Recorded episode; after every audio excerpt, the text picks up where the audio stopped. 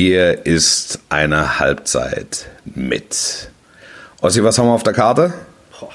Also in dieser Woche ist es so, dass wir die, die quasi die Fortsetzung der vergangenen Folge machen. Wir haben Trainernamen auf dem Zettel von Sammer über Shahin bis zu Sebastian Hoeneß. Wir sprechen über natürlich das Aus von Thomas Tuchel im Sommer. Wir sprechen aber auch über die kommende Europameisterschaft und die Ankündigung von Julian Nagelsmann, nochmal ordentlich Wirbel in seinen äh, EM-Kader zu bringen. Und äh, habe ich noch was vergessen, Wolf? Äh, nee. Besser geht nicht, hast du vergessen. Eine Halbzeit mit, der Podcast mit Wolfuß und Heiko Ostendorf. Servus, Grüzi und Hallo. Mein Name ist Heiko Ostendorf. Das ist eine Halbzeit mit der Podcast Ihres, Eures Vertrauens und am anderen Ende der Leitung in dieser Woche Wolf Christoph Fuß. Hallo, hallo Ossi. Wolf, Mensch, gegrüßt. wir haben uns ja lang nicht mehr gehört. Ja, ich würde sagen mindestens 14 Tage, oder? Ja, wie geht's dir? Ich kann nicht klagen. Also ich habe äh, aufregende Fußballtage hinter und vor mir. Äh, Ja. War seit langer Zeit mal wieder regelmäßig im Stadion, hatte am Wochenende ein privates, sehr schönes Erlebnis, weil meine äh, dreijährige Tochter zum ersten Mal ein Bundesligaspiel äh, besucht hat und mit im In Borussia, Gladbach nehme ich an, ja. im Borussia Park war, genau, gegen Bochum 5-2. Haben Darf fast- wiederkommen. Fast 50 Minuten durchgehalten, also Ja. äh, mehr kann man nicht verlangen. Es gab ein kleines Pipi-Malheur, aber äh, es gab äh, Pommes Mayo Currywurst und es Ach. gab, es gab ein äh, Jünter-Maskottchen am Ende Ach. in klein von, vom äh, Opa. Also Oh. besser geht nicht, würde ich sagen. Toll. Ja, Toll. von daher bin ich Toll. bestens aufgelegt und äh, bereit mit dir über alles, was so äh, Und irgendwann wird deine Tochter, wenn sie groß ist, wird sie sagen, auf die Frage, wie bist du eigentlich zu Borussia Mönchengladbach gekommen? Wird sie sagen, äh, weiß, ich war drei, vier, ich kann mich nicht mehr so hundertprozentig dran erinnern. Da hat die Borussia 5 zu 2 gewonnen. Da gab es ein kleines Pipi-Malheur, zwar, aber es gab Curry Pommes und es gab ein Jünter-Maskottchen vom Opa. Und da hat's mich erwischt. Ganz genau. So, so wird es wahrscheinlich sein. Wird sie dann Genau im so ist es. Podcast, ein Podcast äh, wahrscheinlich. Richtig, richtig. Ja. Äh, Wie ist es dir ergangen in diesen wilden Fußballtagen, Wolf, in dieser langen? Oh, gu- Gut, gut, gut. Also, ich meine, ich habe so zwischendrin das Gefühl gehabt, ich lebe hier in München im Epizentrum des, des, des wesentlichen Treibens in der Fußball-Bundesliga. Weil es ist ja viel passiert in der Zeit. Das kann man sagen. No More Tuchel ab Sommer. Ähm, dann dieses einschneidende Spiel am, oder dieses wichtige, einschneidend auch, aber wie einschneidend wird sich zeigen im, im positiven Sinne. Ähm, aber dieses wichtige Spiel vergangenen Samstag ähm, gegen Leipzig. Es gab äh, hier mit Max Eberl, gibt es jetzt hier einen neuen Sportdirektor in München. Äh, der Sportdirektor, Sportvorstand. Muss ja da bei der Begrifflichkeit, muss man ja vorsichtig sein, weil Sportdirektor Tagen, haben sie ja. ja, aber einen Sportvorstand, den haben sie dann ab Freitag wieder. Exakt. Ja. So, und dann, was war, was war noch? Es war, es war Toni Kroos und es war Toni Genau. Kroos kehrt zurück in die Nationalmannschaft. Ähm, was, was, was war denn? DFL und so weiter. Haben wir alles DFL, oh ja, da da ist viel passiert. ist viel ja, ja, passiert. ist viel passiert in Andi der Bremen ist Zwischenzeit. von uns gegangen. An dieser Stelle nochmal Ja, oh gesagt, ja. es war keine, keine böse Absicht, logischerweise, dass wir ihn letzte Woche nicht äh, erwähnt hatten, sondern das ist uns schlichtweg äh, durchgerutscht. Äh, von daher nochmal an dieser Stelle, ähm, ja, ich glaube, einer gibt es nicht viele äh, Superlative mehr äh, über Andi Brehme zu sagen, die jetzt nicht in den letzten Tagen und Wochen schon genannt worden sind. Aber an dieser Stelle sei nochmal gesagt, haben wir nicht vergessen, ähm, sondern einfach nur verschoben. Und äh, Ja. ja, ansonsten, äh, Wolf, lass uns auf die Baustellen der Bundesliga gucken. Ja. Also ich habe hab mir mal den Spaß gegönnt und habe gesagt, ähm, ich glaube, also zumindest seit ich denken kann, ich habe auch nichts Gegenteiliges in den Archiven gefunden, ähm, dass es am Ende der Saison zu der kuriosen Situation äh, kommen könnte, dass die vier ersten Clubs der Tabelle äh, in der nächsten Saison einen anderen Trainer haben. ja. Egal Ja. wie die Saison ausgeht. Ja, äh, wir gehen mal durch. Xabi Alonso, brauchen wir nicht drüber reden, haben wir schon viel drüber gesprochen. Ja. Ähm, Zukunft offen. Äh, auch Leverkusen ist weiterhin eine Option, keine Frage. Aber ich glaube, die Avancen, die Max Eberl ihm gestern bei seiner Vorstellung gemacht hat, ähm, die waren auch durchaus rauszuhören zumindest. Also, dass Bayern, glaube ich, nicht abgeneigt ist, Liverpool nicht abgeneigt Ja, ist. alles andere wäre ja, also man möchte ja fast schon sagen, unprofessionell. Also du hast, du, also Bayern muss sich auf Trainersuche befindend, ne, ähm, natürlich mit den beiden Top-Leuten der Fußball-Bundesliga, den aktuellen Top-Leuten der Fußball-Bundesliga beschäftigen. Das ist Sebastian Hoeneß beim VfB Stuttgart und an der Spitze der Bewegung Xabi Alonso Bayer Leverkusen. Womit du bei zwei Trainern wärst, die, äh, ja, also Xabi Alonso hatten wir ja schon genannt, Sebastian Hoeneß eben, du hast gesagt, auch bei Bayern zumindest auf dem Zettel, auch logisch irgendwo. Ja, Äh, Könnte klar. also auch dazu führen, ähm, dass der, also jetzt sagen wir mal, Alonso geht nach Liverpool, Hoeneß geht zu Bayern, das heißt Stuttgart und Leverkusen bräuchten schon mal einen neuen Trainer, Bayern braucht sowieso einen neuen Trainer, hast du gerade schon erwähnt. Und äh, dann ist dann auch der vierte im Bunde, ähm, namentlich äh, RB Leipzig oder Borussia Dortmund. Ähm, In Leipzig, glaube ich, passiert nichts. Glaube ich auch. Die, also ich hätte jetzt eher, wenn man Dortmund als vierten sieht, ähm, dann äh, kann es da, glaube ich, eher zu einer, zu einer Veränderung im Sommer kommen als in Leipzig. Das ich auch. Also das wird auf jeden Fall so oder so ab vier oder fünf in Dortmund ein verschärftes Nachdenken geben. Dessen bin ich mir sicher. Es wird wieder eine Saisonanalyse geben und dann auf der Basis ein, ein weiter so oder vielleicht holen sie auch nochmal zwei prominente Co-Trainer, wer weiß es denn. ja, ja, also die Ja, werden haben auf ja schon ein Fall bisschen was gemacht, ne? Ja, Ja. total, total. Eigentlich haben sie sich ja im Winter committed für äh, zu Edin Terzic, auch dann äh, gemeinsam, wie gemeinsam das es dann wirklich war oder nicht, lasse ich jetzt mal dahingestellt, Ja. aber gemeinsam dann äh, den, den, den Trainerstaff erweitert mit zwei prominenten Namen, Louis Ja. Schein, äh, ähm, Sven Bender. Ja. Und ähm, trotzdem ist es irgendwie nicht so wirklich vorangegangen. Punktemäßig sah es zeitlang ganz gut aus. Ähm, über den Fußball lässt sich, lässt sich wie immer streiten, aber so richtig, so richtig gewuppt hat es irgendwie nicht. Und jetzt hat sich das auch auf die Ergebnisse niedergeschlagen. Und äh, Eins, es war jetzt mal eins. Also, Ja. dass, dass sie, also du kannst ihnen jetzt nicht vor die Füße werfen, dass sie in Eindhoven nicht gewinnen. Also da, da bitte ich um Nachsicht. Ähm, da, da würde ich jetzt nicht mitgehen. Hoffenheim war so ein Rückfall. Das war dann aber auch gleichzeitig die erste Niederlage ähm, in dem Kalenderjahr. Und, und dann preist man ja dann bei Dortmund alles ein. Die Siege, die es bis dahin gab, waren alle nicht so großartig, wie sie zunächst schienen. Das Das Unentschieden in Eindhoven äh, wirkt auch nochmal in einem anderen Licht. Ähm, ja, es ist, es ist halt Borussia Dortmund, wo sehr viel hinterfragt wird. Ich glaube, dass keiner in Dortmund mit, ins, mit insgesamt der Saison zufrieden ist. Das ist Fakt. Das, das ist wirklich so. Jetzt mal unabhängig davon, ob das jetzt in der Champions League noch eine Runde weitergeht oder nicht. Ich halte es für weitestgehend ausgeschlossen, dass sie äh, die Champions League gewinnen. Ähm, noch ausgeschlossener ist, äh, dass sie in der Bundesliga was holen. Also sie kämpfen um einen Platz in den ersten, unter den ersten Vieren. Und ich kann jeden Anhänger verstehen, gesagt hat, warum gelingt das, was Leverkusen gelingt, nicht auch mal uns? Also warum, Also warum schaffen wir das Saison. nicht? Ja, einfach mal eine, eine konstante Saison auf einem Top-Level. Und damit das gelingt, glaube ich, dafür braucht es einfach gewisse Veränderungen im Kader. Ähm, und dann muss das über ein, zwei Jahre wachsen und dann ist es vielleicht möglich, glaube ich. Aber, oder kann es möglich sein?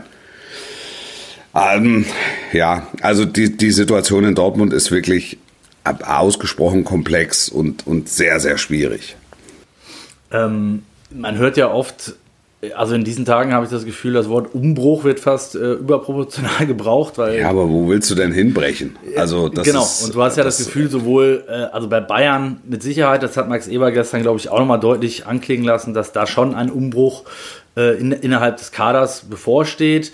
Ja. Ähm, bei Dortmund äh, ist es ja gefühlt schon der, weiß ich nicht, fünfte Umbruch dann in den letzten sieben, acht Jahren, also seit Klopp weg ist eigentlich, oder? Sie haben, Sie haben, Ossi, wenn ich kurz unterbrechen darf, Sie haben so eine, Sie haben so eine bestimmte, und das ist jetzt unabhängig vom Kader und äh, unabhängig davon, ob gerade gebrochen wurde oder eben nicht oder gebrochen werden soll, also um.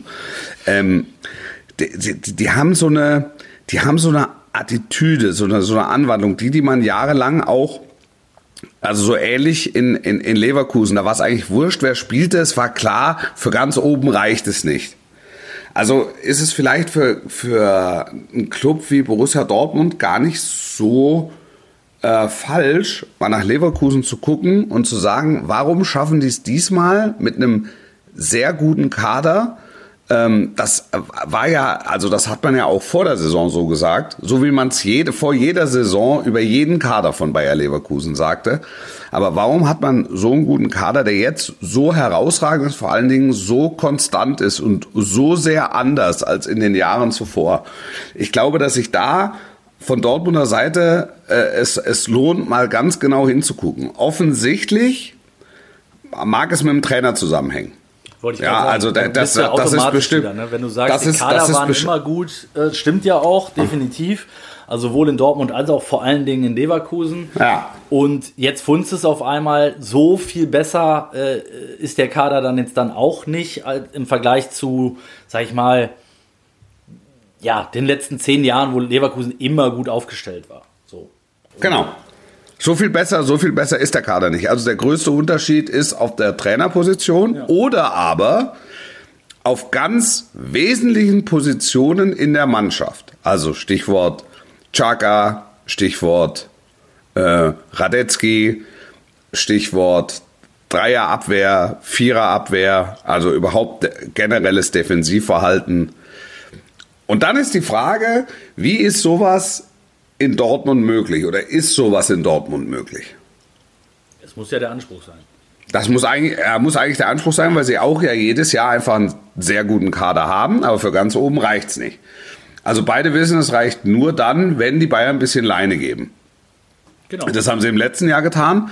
Das tun sie auch in diesem Jahr. Nicht in übermäßiger Form, aber dann doch sichtbar, weil machen wir uns nichts vor, mit 53 Punkten, das haben die Bayern im Moment, bist du in normalen Jahren äh, mit 5, 6, 7 Zählern Vorsprung Tabellenführer. Ja.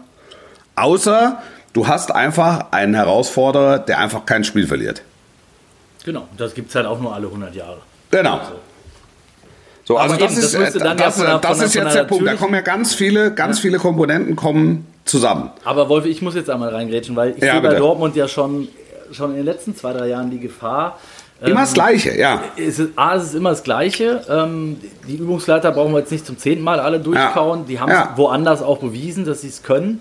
Ja. Ähm, es passte irgendwie nie so richtig. Und ähm, äh, was ich vorhin schon meinte, ne, jetzt kommt der gefühlt der fünfte Umbruch. Ähm, ne, man man hat es mit Jungen versucht, dann hat man Alte wieder geholt. Ähm, wie auch immer, ja. eine Mischung gehabt. Und trotzdem hat es nie so richtig gefunzt. Und äh, ich sag mal, die Gefahr, die, die ich bei Dortmund seit zwei, drei Jahren sehe, ist, dass du dich eigentlich nicht mehr an Bayern orientieren musst, weil du bist jetzt nun mal elf Jahre nicht vor Bayern gelandet, sondern ja. du musst auf Leverkusen und auf RB Leipzig gucken und wer da sonst noch so kommt. Aber die ja. beiden jetzt mal im Speziellen. Und das ist ja schon, schon mal gewesen, dass Leipzig davor war. Leipzig hat zwei Titel geholt, ist jetzt zweimal Pokalsieger geworden. Ja. Leverkusen wird jetzt dieses Jahr mal mindestens einen Titel holen, da bin ich ziemlich sicher. Ähm, so, danach musst du ja eigentlich gucken. Also Dortmund muss vielleicht auch das Anspruchsdenken dann eher auf, auf die beiden Clubs richten als auf Bayern, finde ich. Naja, nach außen hin tun sie es ja. Ja, also nach, nach außen hin machen sie es ja, machen sie es ja immer so. Also wir können nur dann, wenn die Bayern eine genau. außergewöhnliche genau. Saison spielen. Äh, so, ne, ne, sagen, also eine außergewöhnlich schwache Saison spielen. Das stimmt. Aber es ist selten so, dass dann der Nachsatz ist, äh, wir müssen viel mehr gucken auf Leverkusen und Leipzig, sondern schon so, wir sind, wir sind eigentlich immer noch die klare Nummer zwei und das ja, sehe ich ja, halt nicht. Das, das wird nach außen proklamiert und nach innen äh, wird gesagt, jetzt, wir schießen jetzt aus allen Rohren, dieses Jahr attackieren wir sie um dann doch wieder auch in den direkten Duellen immer wieder sichtbar halt einfach kleinlaut die Hose äh, hochziehen zu müssen und zu sagen, okay, wir hatten ja, wir hatten de facto keine Chance. So, also vielleicht beginnt es auch einfach mal damit, die Bayern mal wieder zu schlagen. Also wir haben nach, wir haben Ostersamstag, haben wir ja das direkte Duell. Das ist jetzt für die Liga, also für den Ausgang der Meisterschaft, jetzt dahingehend gar nicht so wesentlich, als das für München natürlich schon. Aber, aber für Dortmund geht's halt wirklich darum, Platz 4 zu verteidigen, wenn es überhaupt dann noch Platz 4 ist. beziehungsweise dann wieder Leipzig anzugreifen, die dann wieder vorbeigezogen sind. Ähm, wer weiß es denn?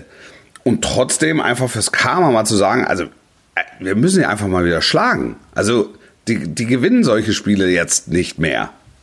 Das ist so, so, so bitter sich das anhört. Und natürlich hast du vollkommen recht mit dem, was du sagst, ähm, dass sie sich einfach jetzt auch mit an, an anderen Clubs orientieren müssen. Genau. Und dann sagen wir, mit die hinter uns gelassen haben und sind dann immer noch oben dabei, dann können wir attackieren. Vorher macht es keinen Sinn. Ja, und warum gelingt es uns dann eben vielleicht nicht? Äh, wobei ich schon glaube, dass zumindest Aki Watzke die Idee im Kopf hat, oder im Hinterkopf zumindest, äh, dass Nuri Sahin äh, da zeitnah so jemand werden könnte, wieder wie, wie es jetzt Alonso vielleicht bei Leverkusen ist. Aber warum hat Dortmund jetzt so einen Trainer so lange nicht gefunden? Das sind natürlich Fragen, ja. bei denen du dann immer wieder landest.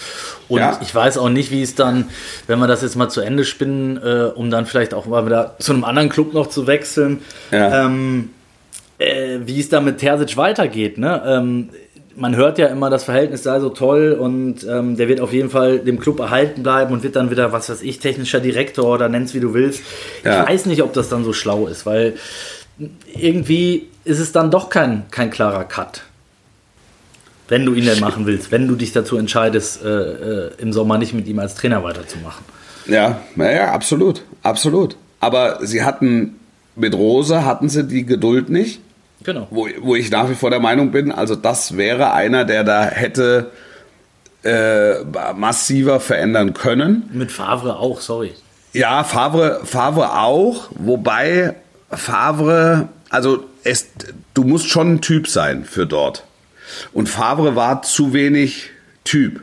Ja, der war weiß, so, meinst, es ja. war so ein, es war so ein, also ich meine jetzt, der muss jetzt nicht da auf den Zaun steigen und die Humbe anzünden, ne? Das, das, das, das meine ich nicht. Also das ist auch gut, aber, aber das muss er nicht. Aber es muss einfach ein, ein starker Charakter sein. Und, und das war also auch nach außen hin. Und, und ähm, Favre mag das sein, aber er hat es nicht gezeigt. Also er war nach außen hin eigentlich mehr so, so ein Zauderer, so Zögerer. So ja, er ist zu, er ist, genau, er ist, er ist immer ein Zauderer gewesen ähm, und das geht nicht mit der Mentalität dieses Clubs oder wahrscheinlich gar nicht im Pott, äh, ging das, passte das nicht überein, da bin ich total bei dir. Und er hat zu wenig, sag mal auch zu wenig, es soll gar nicht böse klingen, weil ich bin äh, bekanntermaßen der größte Lucien Favre-Fan auf der Welt.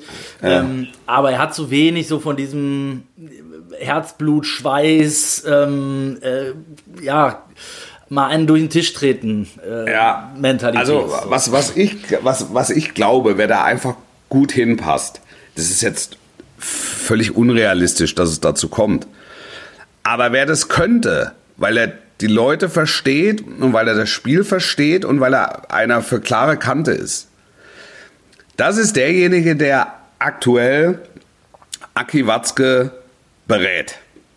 Ich glaube, Matthias Sammer wäre ein idealer Trainer für Borussia Dortmund. Aber es ist, es ist wirklich völlig unrealistisch. Aber einfach, um mal so einen Typus zu definieren. Von, ja, von dem ich glaube, äh, von dem ich glaube, dass er es, von dem ich glaube, dass er es könnte.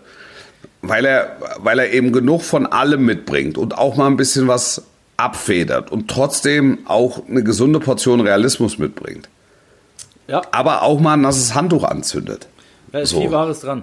Ja. Also äh, war, das ist, und, und, und, und über allem steht natürlich äh, größtmöglicher, größtmöglicher Sachverstand. Also das wäre, das wäre noch so ein Impuls, den ich mir, den ich mir vorstellen könnte. Ähm, aber es ist ja, es ist völlig, also das brauchen wir jetzt nicht groß machen. Ne? Das ist, es ist einfach nur, nein, nein, einfach nur, um, um, um, um zu zeigen, gibt es so einen Typus. Ja, es gibt so einen Typus.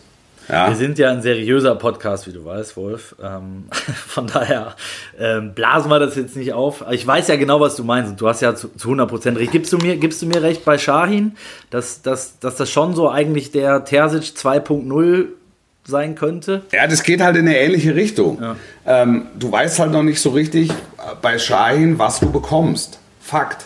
Weil er einfach noch sehr jung ist. Also auch sehr jung dabei. Und Dortmund ist ein gewaltiger Club. Von der, von der Aufmerksamkeit her äh, die Nummer drei hinter Bayern, der Nationalmannschaft und äh, äh, dann, dann dann sind sie es auch schon. Also meine, sag mir was anderes. Vielleicht Nee, habe ich jetzt irgendwas ja, vergessen, ja, aber jetzt 100%. hier, wenn es in Deutschland um Fußball geht, geht es um Bayern, die Nationalmannschaft und Borussia Dortmund. Das sind die drei, mit, die eine bundesweite Aufmerksamkeit generieren. Und zwar eigentlich durchgehend, egal was ist. Wenn im Greenkeeper einer quer sitzt, dann sind das die drei Clubs, die, die damit bundesweit in die Schlagzeilen kommen. So ist es, absolut.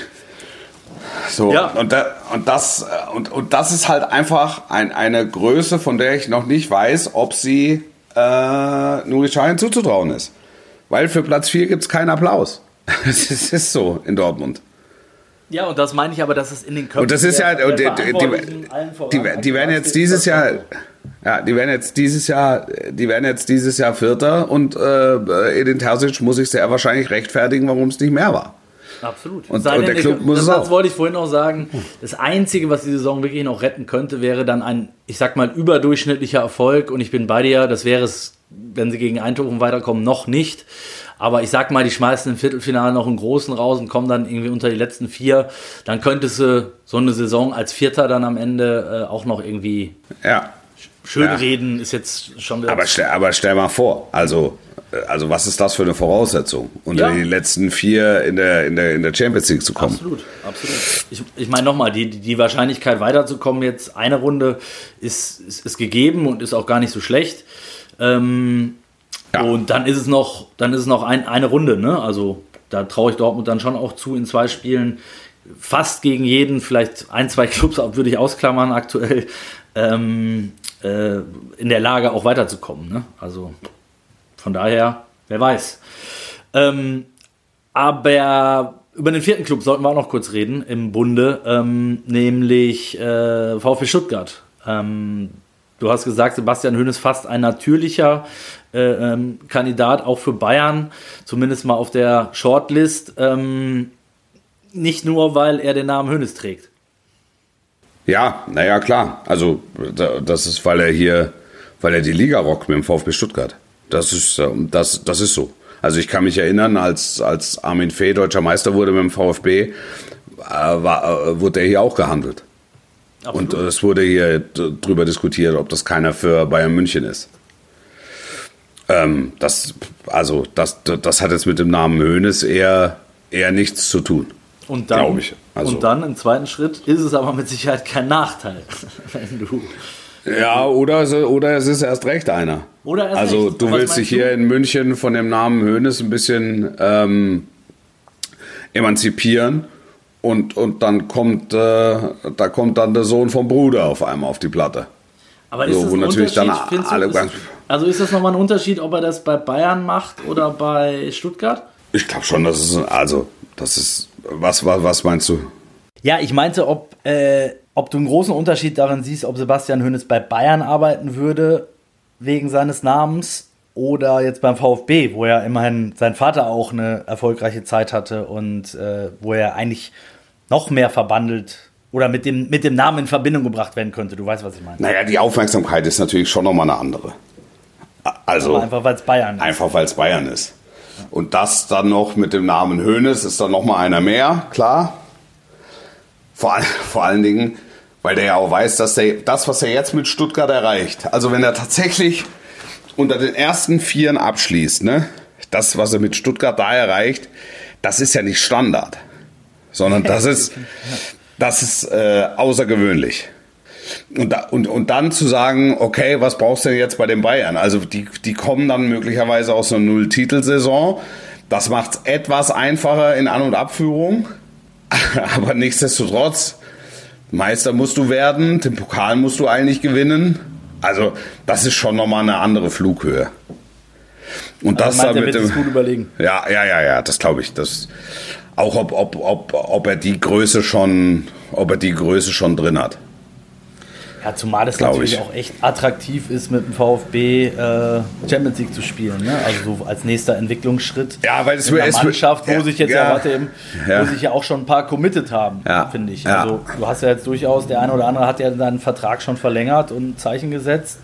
Ähm, also ich habe jetzt nicht das Gefühl, zumindest hat man es aktuell nicht, dass die Mannschaft da komplett auseinanderfliegt ne, im Sommer. Und du weißt halt auch, du bist nicht die 1A-Lösung.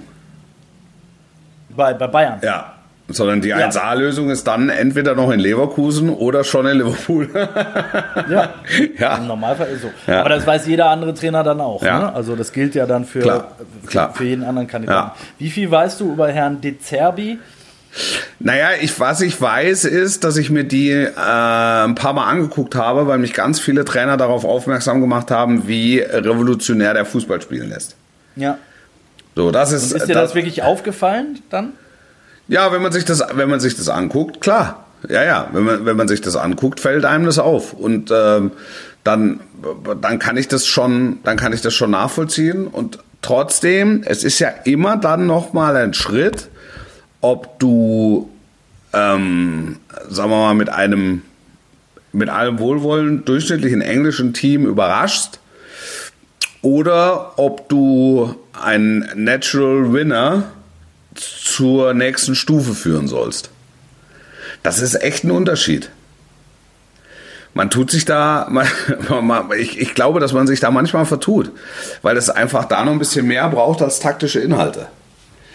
Das sieht man ja jetzt, sonst wäre so jemand wie Thomas Tuchel ja am Ende auch nicht gescheitert, muss man sagen. Also ähm, Ja, das, das ist definitiv so, weil selbst von den seinen Kritikern, sage ich mal, oder denen, die ihm vielleicht nicht so wohlgesonnen gegenüberstehen, äh, ist ja nie zu hören gewesen, dass er ein schlechter Trainer ist oder taktisch über jeden Zweifel erhaben. Also, Ja. aber wie du sagst, gerade bei Bayern, gerade in so einem Riesenclub, gerade in so einem sensiblen Gebilde, wo alles unterm Brennglas liegt, ähm, da, da ist halt wirklich mehr gefragt und es ist ja auch dann kein Zufall, das war jetzt auch viel ein Thema äh, äh, im Rahmen der, der Tuchel-Verkündung, dass man gesagt hat, naja, welche, welche Trainertypen haben denn bei Bayern funktioniert, wenn du mal auf die letzten 10, 15 Jahre Ja. guckst. Das waren eben meist nicht die super Taktik-Genies, Genau. wie es vielleicht Tuchel oder Nagelsmann äh, eher sind. wie, wie man denen das zuschreibt zumindest, ja. Genau, Ja. genau, sondern vielleicht eher und bei allem Respekt äh, Jupp Heynckes oder auch ein, ein, ein Ottmar Hitzfeld, ähm, glaube ich, hatten einfach andere Qualitäten. Ja. Und, ähm, Die hatten ihr, groß, ihr großes Plus hatten die in Menschenführung. Also das, Genau. das muss man, das muss man ganz klar sagen. Das, auch wenn du so auf so einen Club guckst wie Real Madrid, also die Trainer, die diesen Ensembles jeweils vorstanden, ne, das, da, wird ja auch keiner behaupten, dass das jetzt die höchste taktische Schule war. Ja, Sondern genau. denen ist es halt Ancelotti und Zidane und denen ist es halt auch Del Bosque, denen ist es halt gelungen, ähm, in, in den letzten Jahren so äh, am besten diesen Kader zu moderieren. Aber du hast trotzdem gerade einen genannt, der bei Bayern jetzt gegen unsere Theorie spricht. Ne? Also Ancelotti hat ja bei Bayern am Ende auch nicht funktioniert. Ja, ich hätte bei Ancelotti sicher gedacht, dass es funktioniert. Also das, Ja. das ist wirklich die ganz große Überraschung, dass, dass der hier nicht in dem Maße funktioniert hat. Also zumindest Eigentlich nicht so, fast wie noch mehr als Tuchel, ne? Äh, Weil bei, ja, weil bei Tuchel war es ja schon immer so, das, was jetzt eingetreten ist, war jetzt nicht komplett auszuschließen. Bei Angelotti hingegen bin ich bei dir, war ich mir auch zu 100% sicher, dass das klappen wird. Ja, naja, das stimmt. Das stimmt. Also, das ist jetzt, jetzt, jetzt bei Tuchel, also als er, als er angetreten ist, ähm, also als er angetreten ist, habe ich es nicht verstanden. Also ich habe den Trainerwechsel einfach nicht verstanden, auch wenn sich Bayern-Verantwortliche alle Mühe gegeben haben, mir das zu erklären. Und ich so, ja, also äh, dann zumindest mal so eine gewisse Idee bekam, äh, was da dahinter steckte. Ähm, aber nichtsdestotrotz, diesen ganz großen und äh, vor allen Dingen auf mich wirkte das alles sehr überhastet. Also dieser ganze Move hat mich, hat, hat mich ja ein bisschen ratlos zurückgelassen. Aber das, aber So das macht ob ja es, nichts. so als, Ja. als ob es doch, man hat doch die ganze Zeit gedacht, äh, ich versuche mich auch nochmal in die äh, rückzublicken, ähm, dass irgendwas, also man konnte sich nur erklären, dass irgendwas krasses vorgefallen Genau. sein muss. Das, also das ich sag's jetzt mal ja überspitzt, nicht. da hat einer in die Kasse gegriffen und der muss Ja. jetzt sofort entsorgt Ja. werden. So, also das und das ist ja Quatsch. Also das war von vornherein Quatsch. Genau. Sondern es ging darum, dass man damals, man hat gewisse Tendenzen festgestellt, dann gab es die Niederlage in Leverkusen, die alle äh, hier ziemlich berührt hat und ähm, auf einmal war er weg. Und Tuchel war in der Stadt, das spielte schon auch noch mit rein, also er war da und er war, er war bereit. Ähm, ich glaube auch, dass Thomas Tuchel sich das anders vorgestellt hat. Ja, hat er. 100%. Jetzt nicht den, jetzt nicht den, den Rest der vergangenen Saison, aber auch so ein Stück weit den Transfersommer. Ich glaube, dass er einfach so eine andere, eine andere Vorstellung hatte, wie er diesen Kader Ja. umbauen wollte. Man hat halt nur so homöopathische Dosen zugelassen, auch wenn die nachher sehr teuer waren. 100 Prozent. Ähm, aber äh, der entscheidende Punkt ist schon vorher, weil das hatte sich Thomas Tuchel auch anders vorgestellt. Jetzt kannst du sagen, ist er selber schuld, weil er hat ja am Ende unterschrieben. Trotzdem wollte er eigentlich erst im Sommer starten. Ja, ja, ja, Ne? ja. Also es fing eigentlich schon mit einem Kompromiss, nenne ich es jetzt mal in An- Abführung, fing es eigentlich schon an. Ja. So rückblickend ja. betrachtet. Ja, wahrscheinlich ja. Wahrscheinlich ja. Ja. Wahrscheinlich ja. Und eigentlich haben ja die Bayern das Richtige gemacht. Also sie hatten ja Nagelsmann einen Fünfjahresvertrag gegeben. Einfach weil sie auch damit dokumentieren wollen, wir haben großes Vertrauen in dich. Wir wissen, du musst in diesen Club reinwachsen. Wir wissen, dieser Club muss sich verändern. Also ist es klar, dass wir auf der Position voller Überzeugung jetzt mit fünf Jahren ähm, äh, äh, mit dir diesen Weg bestreiten, wo halt wirklich prominente Veränderungen stattfinden.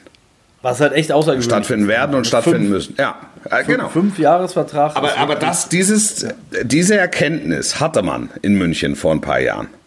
Und hat sie dann aber nicht bis zum Ende gespielt. Sondern hat sie, hat sie, hat sie abgebrochen. Also, also das waren 8000er und man hat es nach zweieinhalbtausend abgebrochen. Wegen di- dichtem Nebel und Schneefall oder so. Ja, und jetzt wird ja sogar darüber spekuliert, ob man Nagelsmann zurückholt, was ja irgendwie völlig irrsinnig wäre. Ja, das wäre, Also, da, das, das wäre tatsächlich, das, da, daran glaube ich auch nicht. Also das glaube ich auch nicht, dass Nagelsmann das machen würde. Naja, also wir haben, wir haben sie durch, die, äh, die Clubs, die da oben stehen und alle möglicherweise in der neuen Saison einen neuen Trainer haben werden, ähm, was wirklich außergewöhnlich wäre in der Bundesliga-Historie, glaube ich. Ja. Also Ja. normalerweise sind mal ein oder zwei dabei. Ich, ich, ich erinnere mich, dass es vor, ich glaube in der Corona-Zeit, da war es mit, äh, als Jesse March, meine ich, bei RB wegging und ähm, äh, wer war dann? Kovac, glaube ich, bei Bayern weg. Ähm, und bei Dortmund müsste es Rose gewesen sein.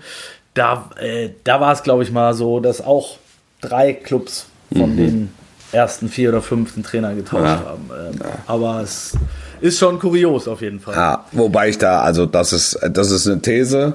Ähm, das ist jetzt auch nicht völlig aus der kalten Hose und, und, und völlig unrealistisch, aber äh, ich glaube nicht, dass alle vier wechseln. Lasse mich gerne darauf festnageln. Vielleicht nehmen wir das noch als Sonderwette. Äh, Genau, als Sonderwette auch, ja. Weil ich glaube, wir schneiden dies Jahr alle nicht so gut ab. Ich habe letztens mal reingelurrt. Da sind schon einige, lagen wir schon Grund. Ich glaube, ich, Aber- ich glaube, dass ich ganz gut im Rennen bin im Vergleich. ja, ja, ja. Okay. Aber Genau, du müsstest dir genau. wieder so rechnen, dass es am Ende gut Absolut. ausgeht Wir werden dich. irgendeine, irgendeine Rechnung Ja. finden, die so aufgeht, dass ich am, am Ende wieder gewinnen Ja. werde. Auf jeden Fall. Ja. Ähm, Lars hatte letzte Woche sich tatsächlich auf eine auf eine Wunschlösung, weil wir haben mal Wünsch dir was gespielt, Trainer Bingo bei Bayern, Wünsch dir was, wir sind Max Eberl, ihr kennt ihn ja auch Ja. sehr, sehr gut, Ja. überraschenderweise, wir beide auch ein bisschen.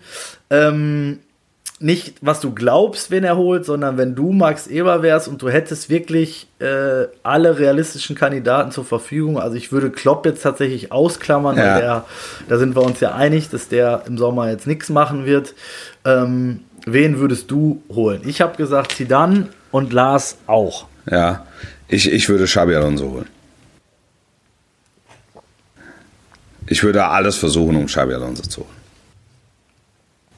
Ja, kommt da noch was? Nee, nee, kommt nichts mehr. Komm, also würde, ihn- würde ihn auch mit allem, mit allen Kompetenzen ausstatten und würde wirklich wie, wie, in so einer Taskforce dann äh, mit ihm zusammenarbeiten und wirklich Punkt für Punkt äh, die- diesen, diesen Kader erfrischen. Abändern, das, also, weißt du, Umbruch, das hört sich ja, das hört sich ja alles so brutal an. Am Ende reden wir über zwei, drei Stellschrauben, ähm, die verändert werden müssen. Klar, es ist absehbar das Ende der Karriere von Thomas Müller. Äh, bei Manuel Neuer weiß ich es gar nicht, weil der auch die nächsten drei, vier Jahre vielleicht noch auf dem Niveau ähm, erhalten kann. Da ist aus Münchner Sicht halt die Frage, wollen die das? Aber wo du dann echt den Schritt machst in die, in die Zukunft und de- den Verein dann ähm, äh, ja, ein Stück weit emanzipierst und, und ähm, Rummenige und Hoeneß dann einfach nur noch bewundernde Beobachter sind. ja, halt, halt ohne echten Kommunikationsauftrag. Also, weil de facto ist es ja so, die sagen, sie halten sich zurück, aber sie mischen halt nach wie vor, mischen sie halt mit. Also das ist ja. Bald auf uns der Ja, ist, aber äh, man, man kann es ja dann auch ein, man kann es auch ein Stück weit verstehen, weil die machen halt nicht 50 äh, Jahre oder 40 Jahre bilden diesen Club ähm, und, und, und, und führen ihn dorthin, wo er ist. Und von heute auf morgen sagen sie so, fertig, ich jetzt nur noch Angeln am Tegernsee. Und der andere nur noch ausgiebige ähm, Spaziergänge auf Sylt. Das, das, das ist ja, es ist ja Quatsch, es ist ja unrealistisch. Aber trotzdem musst du halt einen Weg finden und dadurch brauchst du halt starke Persönlichkeiten. Und deshalb ist es wichtig, dass einer wie Max Eberl da jetzt das Zepter übernimmt. Es ist so. Wie fandest du seinen ersten Auftritt? Inklusive seiner Hose? Ich habe ehrlich gesagt nicht so viel gesehen. Die Hose ist mir natürlich aufgefallen. also, Welche Sportart hast du damit in Verbindung? Äh, ich hatte eigentlich Golf. Also er spielt den, so, so, so einen alten schottischen Kurzspieler. ja, ich habe heute auch äh, von einem Bundesliga-Manager äh, auch äh, die, die, die Golfkarte gekriegt. Ich habe gesagt, mich hat es an Darts sein. Ne? Ja, von mir aus auch Darts. So P Peter Wright mäßig so. Max Eberts Auftritt fand ich, äh, ich habe es von Anfang bis Ende gesehen, äh, sehr ähm, solide, fand ich. Also ohne jetzt zu ja. sagen, das war jetzt überragend oder war jetzt besonders mies. Äh, fand vieles erwartbar, er war sehr offen, also so wie man ihn, ich sag mal, zu seiner guten Zeit äh, in Gladbach in Erinnerung hatte. Ja. In Leipzig ist er ja nicht so wirklich in Erscheinung getreten, fand ich. Ähm, von daher also was mir am meisten hängen geblieben ist, weil das war so auch die ganze Zeit in meinem Hinterkopf und wäre auch meine Frage gewesen, ähm, zu sagen, naja, er, er bindet sich ja da wirklich schon die schwerstmögliche Aufgabe ans Bein äh, zu einem auch noch denkbar ungünstigen oder vielleicht auch günstigen Zeitpunkt ähm, nach dieser Krankheitsgeschichte und inwiefern das äh, nochmal eine Rolle gespielt hat. Und da hat er gesagt, dass er schon sehr, sehr genau weiß, auf was er sich da einlässt und ähm, es wirkte so, als ob das, also es kam sehr überzeugend rüber. Ja. So. Ja, fand ich auch. Also ich fand ihn auch überzeugend. Es war halt wirklich ein Max Eberl-Auftritt. Ja. Ähm, ja. Das, wenn wir mal fünf, sechs, sieben Jahre weiterspringen, wenn wir mal gucken, wie die Auftritte dann sind, äh, angriffslustiger vielleicht, äh, noch mehr Attacke. Jetzt dieser erste war mit offenen Armen und offenem Herzen. Also ja. So, das ist, äh, dass sich gar manche an der Hose aufhängt, ha, ha, habe ich mir fast gedacht. Wenn, gleich hat er halt eine Hose, wenigstens hat er eine Hose an, ne? Ja, also, eben. Das, da kann, man, kann man auch positiv sehen. Eben, so. also, das ist, äh. also, das ist jetzt nichts, was mich, was mich in irgendeiner Form irritiert oder, oder beeinflusst. Jetzt äh, wirklich, ich, ich glaube, dass es der, einer, oder sagen wir, dass es einer der renommiertesten äh, Personen ist für diese Position, ähm, weil er genug Erfahrung mitbringt, ähm, weil er sehr gute Kontakte hatte, weil er noch dazu ein, ein, ein guter Typ ist. Dann kennt er natürlich auch ähm, Bayern München äh, durch die Nähe zu Uli Hoeneß, durch die Freundschaft zu Uli Hoeneß. Er hat sich mit dem Thema schon mal auseinandergesetzt. Äh, das heißt, er hat detailliert Kenntnis, hatte jetzt ein halbes Jahr Zeit, um auch sich auf diese Aufgabe vorzubereiten. Ich bin mir sicher, dass er sich in den letzten Wochen schon eingearbeitet hat. Insofern weiß er genau, auf was er sich einlässt. Die Bayern wissen, auf was sie sich einlassen. Äh, das ist nichts Wildes, das ist äh, nichts Verrücktes, das ist nachvollziehbar und qualitativ hochwertig. So und jetzt ist halt dann die Frage, wie lassen Sie ihn wirken? Ja. Weil bei, bei Christoph Freund, das ist auch ein, ein, ein hoch dekorierter äh, Sportdirektor, den sie da geholt haben, aber er, er, er wirkte halt noch nicht so richtig integriert in die Gruppe. Also der war so ein bisschen, ja, eher zum Verein zugehörig, aber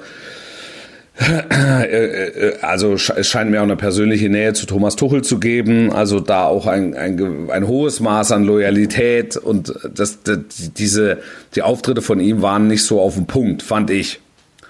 Was aber weniger an ihm liegt, sondern einfach an der Tatsache, dass er sich da erst noch zurechtfinden muss in der Gemengelage und diese Problematik besteht bei Max Eberl halt nicht.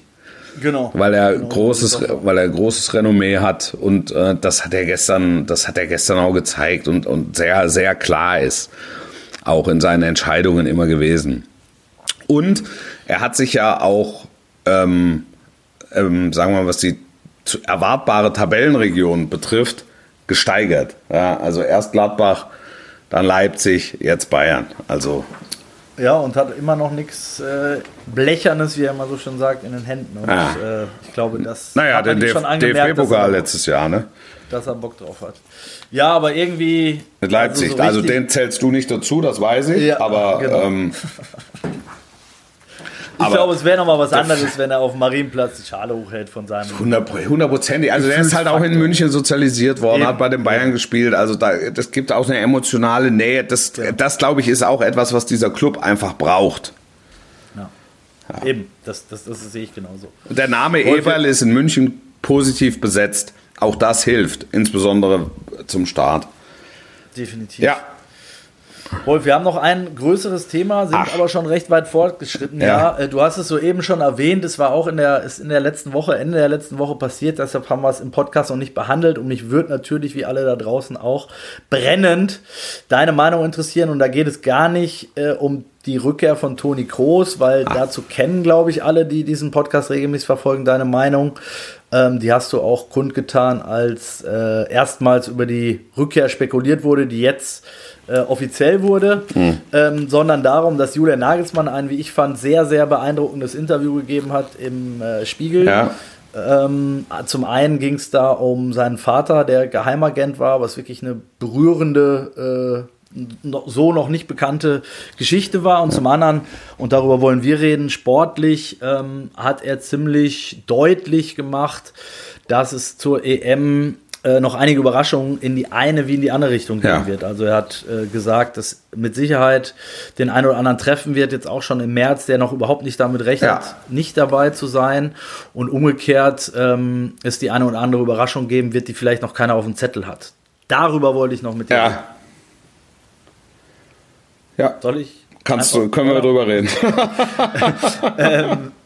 Also er hat es wirklich sehr, sehr deutlich gesagt und ähm, ich glaube, wenn man mal so sich die vergangenen Wochen in der Bundesliga anguckt und bei welchen Spielen er auch war und äh, ja, welch, bei welchen Clubs es jetzt vielleicht nicht so rund lief, dann kann man, glaube ich, schon ein paar Spieler von Borussia Dortmund mit Sicherheit mit reinnehmen, muss Ja. man mit reinnehmen. Ja. Ne? Namentlich Süle, Schlotterbeck, ähm, Emre Can, ähm, denke ich, ja.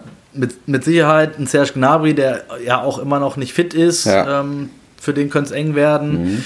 Ähm, glaubst du, dass er sogar noch ein Regal drüber greift, namentlich so ein Sané oder so auch mal zu Hause lassen würde? Naja, Sané hat einen Nachteil, ne? Der ist jetzt die nächsten drei gesperrt. Das ist richtig. Ähm, das äh, äh, und nichtsdestotrotz ist er einer der besten deutschen Fußballer. Also f- vielleicht sogar derjenige, der mit dem meisten Talent gesegnet ist. Ähm, und, und, Was Nag- Nagelsmann übrigens auch nochmal explizit erwähnt hat. und Nagelsmann hat da viele Phasen von Sané mitgemacht. Also er hat ihn mal über Wochen auf Top-Level gehabt und ähm, genauso hat er ihn hat, musste, musste er das Unerklärliche erklären, äh, wieso er jetzt plötzlich äh, über, über Wochen mit hängendem Kopf und, äh, sagen wir mal, vom Strand aus das Meer nicht trifft. So. ja, also das, äh, da, da, da, ich, ich glaube, dass diese Sperre zu einem unguten Zeitpunkt kommt für Sané. Aber dass der natürlich trotzdem in Finish spielen kann mit vielen Toren und vielen Vorlagen, ähm, die, die dann für gar nichts anderes sorgen können als für die Nominierung. Das ist halt auch Ab- klar. Aber er muss sich eben noch mehr dann quasi über einen Verein empfehlen, weil über. Ge- Genau so ist es, genau so ist es. Also das, was ich glaube auch, dass das, was im März passieren wird, wird viele Menschen überraschen, ähm, was, was, was die Nominierung betrifft, weil ähm, für Julian Nagelsmann oder die deutsche Nationalmannschaft die Europameisterschaft ist ein Projekt, ein abgeschlossenes Projekt. Und so wie ähm, äh, Tuchel sagte, äh, Klarheit bringt Freiheit, ähm, weil man Dinge auch mit einer gewissen Rück Rücksichtslosigkeit äh, tun kann. Ich glaube, so wird Julian Nagelsmann das auch, ähm, auch das angehen mit, mit der Nominierung. Beziehst du das einmal äh, kurz nachgefragt, beziehst du das eher darauf, dass er, dass du glaubst, es wird radikaler, als man denkt? Also sprich, es wird noch mehr Veränderung geben oder glaubst du, es wird äh, einfach Namen geben, die wirklich gar keiner auf dem Zettel hat? Weil es werden ja schon so viele Namen spekuliert und ein paar liegen ja auch auf der Hand. Also dass jetzt, glaube ich, ein, ein Undaf dabei sein wird, das Ja. wird jetzt keinen überraschen. Ähm, aber äh, dass er jetzt noch irgendwie drei, drei Leute findet, die wir hier alle gar nicht kennen, das glaube ich jetzt irgendwie auch nicht, oder? Ich, ich glaube, dass er ähm, eine wilde 13, 14, 15 schon im Kopf hat. Das ist das, was ich glaube. Und jetzt, wo es die finale Zusage von Toni Kroos gibt, ähm, dann auch ähm, eine, eine Absch Also wenn du Toni Kroos holst, dann, dann weißt du, äh, der, er ist gesetzt. Das heißt, du hast eigentlich nur Ja. noch, du hast eigentlich nur noch zehn Stellen zu besetzen. Ähm, und damit ist auch klar, wenn Gündogan ein Kapitän bleiben soll, muss sich die Position von Gündogan verändern. So, der, der Zehner, Kimmich geht nach hinten rechts. Ich glaube, das ist So, also jetzt Klar. und dann ist und dann ist klar, was was macht Toni Kroos so stark? Im Grunde macht Toni Kroos so stark das Mittelfeld von Real Madrid. Das bedeutet, finde den Bellingham, finde den Modric, finde den Fede Valverde, finde den Chouameni. Und das ist, das ist, glaube ich, das, was jetzt passiert. Ähm, hinter verschlossenen Türen. Und, und, da, und dann ähm, musst du noch, machst du vorne im Sturm, wer ist besser in Form, Füllkrug oder Undav? Fängst du mit dem an, machst du mit dem Schluss, was, was bringt dir der, was bringt dir der? Havertz. Dann musst du sehen, wo, was machst du mit Harvards? Ähm, Wirtz Musiala, für mich denke ich auch gesetzt. Das, das kann dann schon passieren, dass einer wie Sané halt auf der Bank sitzt. Aber dann hast du natürlich auch, dann hast du die Frage, wie, wie, wie verhält er sich von der Bank aus? Also ist das dann der Zwölfte oder ist es der Dreizehnte oder ist es der Vierzehnte? Wie machst du es hinten? Machst du es mehr mit, machst du auch wieder vier Innenverteidiger möglicherweise? Aber ich bin jetzt noch mal eben, Ja. weil, ich, weil wir auch schon sehr weit Ja. sind. Ähm, ich, äh, wenn ich, also für mich wäre es so, jetzt mal hinten, können, brauchen wir jetzt nicht nochmal aufmachen, wer jetzt die beiden Innenverteidiger oder links Außenverteidiger Ja. ist. Neuer wird gesetzt Ja. sein, Kimmich wird gesetzt Ja. sein, hinten rechts. Ja. Groß wird gesetzt sein. Für mich aktuell der zweite Mann daneben, Pascal Groß. Ähm, weil ich glaube, er passt am besten. Da Gündogan, wie du richtig sagst, schiebt einen nach vorne. Daneben Wirtz und Musiala. Und vorne Harvards, will Ja. ich jetzt mal sehen. So bei der aktuellen ja, Form. ja, bei der, bei der aktuellen Form. Ne? Es Spielt jetzt bei Arsenal wieder die Rolle, kommt da immer besser in Schuss. Eine der spektakulärsten Mannschaften weltweit, gerade aktuell. Ähm, so, das wäre das wär so für mich aktuell die, die Elf, wenn morgen, ähm, wenn morgen das nächste Spiel wird. Ja.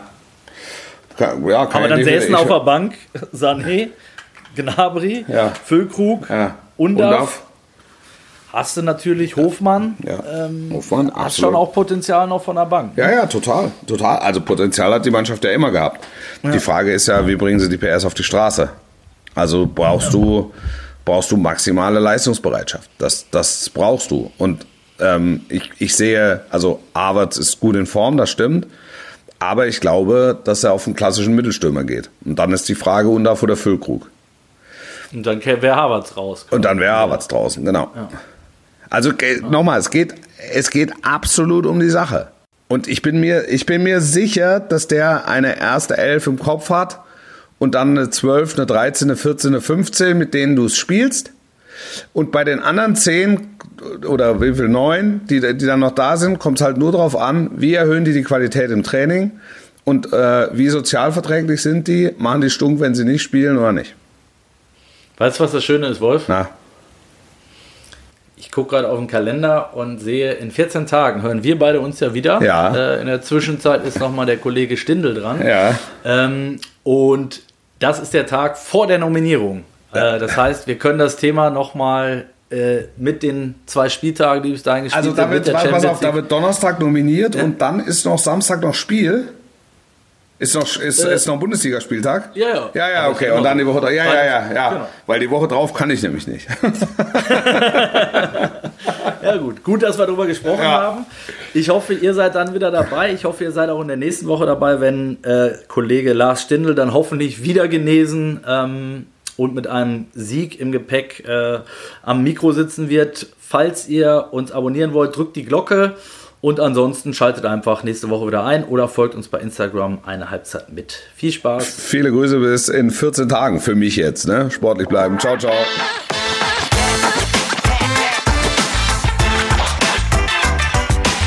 Das war eine Halbzeit mit der Sportbuzzer Fußball Podcast.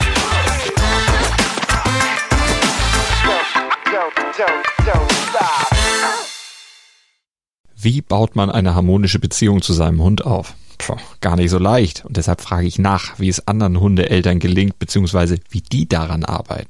Bei Iswas Dog reden wir dann drüber. Alle 14 Tage neu mit mir, Malte Asmus und unserer Expertin für eine harmonische Mensch-Hund-Beziehung, Melanie Lippisch.